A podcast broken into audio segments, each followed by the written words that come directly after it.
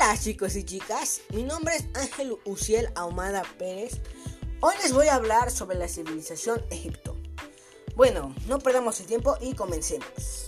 El antiguo Egipto fue una civilización que surgió al agruparse los asentamientos situados en las riberas del cauce medio y bajo.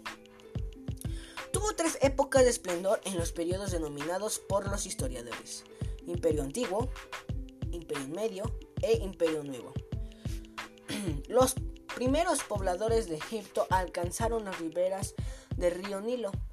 Las comunidades originales hicieron habitable el país y se estructuraron en regiones llamadas nomos alrededor del año 3150 a.C.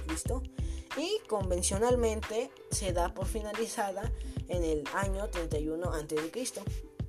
Cuando el Imperio Romano conquistó y absorbió el Egipto Ptolemaico, el cual desapareció como Estado. Espero que mi aportación haya sido de su interés. Hasta la próxima.